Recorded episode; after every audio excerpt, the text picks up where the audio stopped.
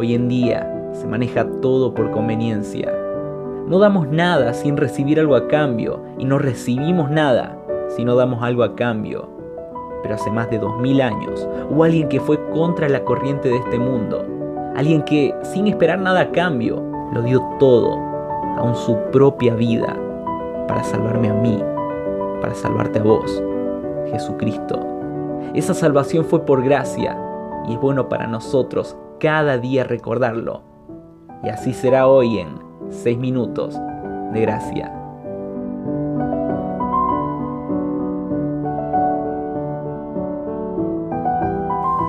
Participando de su santidad. Ese es el tema que hoy vamos a compartir, pero cuando pensamos en la santidad, la santificación, bueno, en primer lugar, la gracia de Dios interviene en nuestra salvación. Y la gracia de Dios interviene en nuestra santificación. Definitivamente, la santidad tiene que ver con mi carácter, no con mi conducta. Y cuando hablo de carácter, hablo de lo interno y la conducta es lo externo. Nadie puede ser más o menos santo. Soy santo porque el santo está en mi vida. Y quiero pensar en algo y déjeme que se lo lea. La santificación, ¿sí? La gracia de Dios en la santificación es el proceso mediante el cual la co-crucifixión con Cristo viene a ser una realidad experimental para el cristiano y entonces se experimenta de una manera diferente.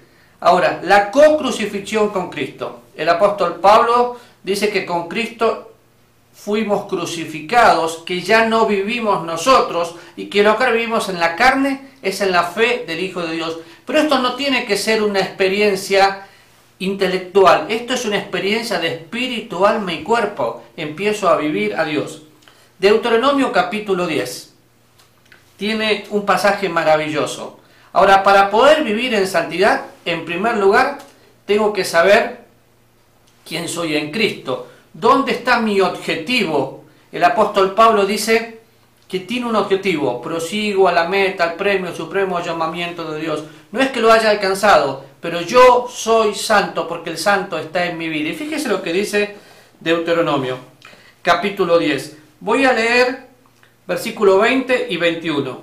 A Jehová tu Dios temerás, a Él servirás, a Él seguirás. Fíjese, a Él, a Él, a Él. ¿Y qué me dice? Temerás, servirás y seguirás. ¡Wow! ¡Qué desafío! ¿Por qué? Porque Él es el objeto de tu alabanza. Él es tu Dios que ha hecho contigo cosas grandes y terribles que tus ojos han visto. Piensa un poquito. ¿Qué hizo Dios por usted? Bueno, sí, claro, lo salvó, pero piense en la gratitud que usted tiene que tener por todo lo que está viendo. Él es el objeto de mi alabanza. ¿Se acuerda? Tengo que tener un objetivo.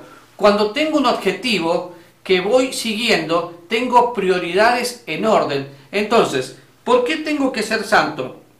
Porque Él es el objeto de mi alabanza. Cuando usted se levanta a la mañana y se mira al espejo, usted sabe que lamentablemente tiene otra oportunidad de vivir y lamentablemente tiene otra oportunidad de deshonrar a Dios pecando. Pero el santo está en nuestra vida y Él es el objeto de nuestra alabanza. Solamente a Él le sigo, solamente a Él le sirvo, pero seguirle es participar de su santidad.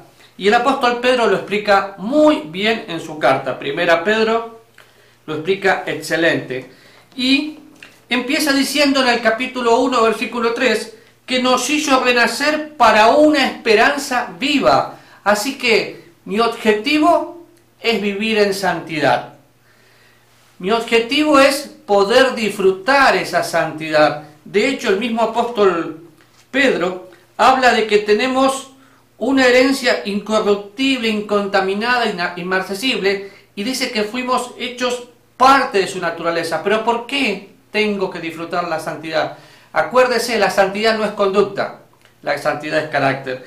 Cuando voy mirando un poquito más y veo versículo 3, dice, por tanto, cenid los lomos de vuestro entendimiento, sed sobrios y esperar por completo en la gracia que se os traerá cuando Jesucristo sea manifestado. Como hijos obedientes, no os conforméis a los deseos que antes teníais cuando estabas en vuestra ignorancia, sino como aquel que os llamó es santo, sean santos en toda vuestra manera de vivir. ¿Por qué? Porque escrito está, sean santos porque yo soy santo. Ahora, si miro todo el pasaje, ¿voy a ser santo primero? Porque el santo está en mi vida. ¿Qué significa vivir en santidad? Renunciar a todo lo que yo sé que Dios no lo haría porque soy participante de su santidad. Soy santo porque soy salvo y porque fui rescatado con un precio precioso. Versículo 18 y 19 me habla de ese precio. La salvación y la santificación involucraron una persona maravillosa que se llama Jesucristo, que le amó y murió por usted y murió por mí. La santificación se logra cuando me doy cuenta que estoy experimentando la cocrucifixión con Cristo y mi vida tiene un objetivo. Él es el objeto de mi alabanza todos los días. Ahora, nosotros sí o sí un día nos vamos a presentar al tribunal de Cristo. Cuando estemos en el tribunal de Cristo, no es para perder o ganar salvación, es para recibir coronas y poner a los pies del Señor.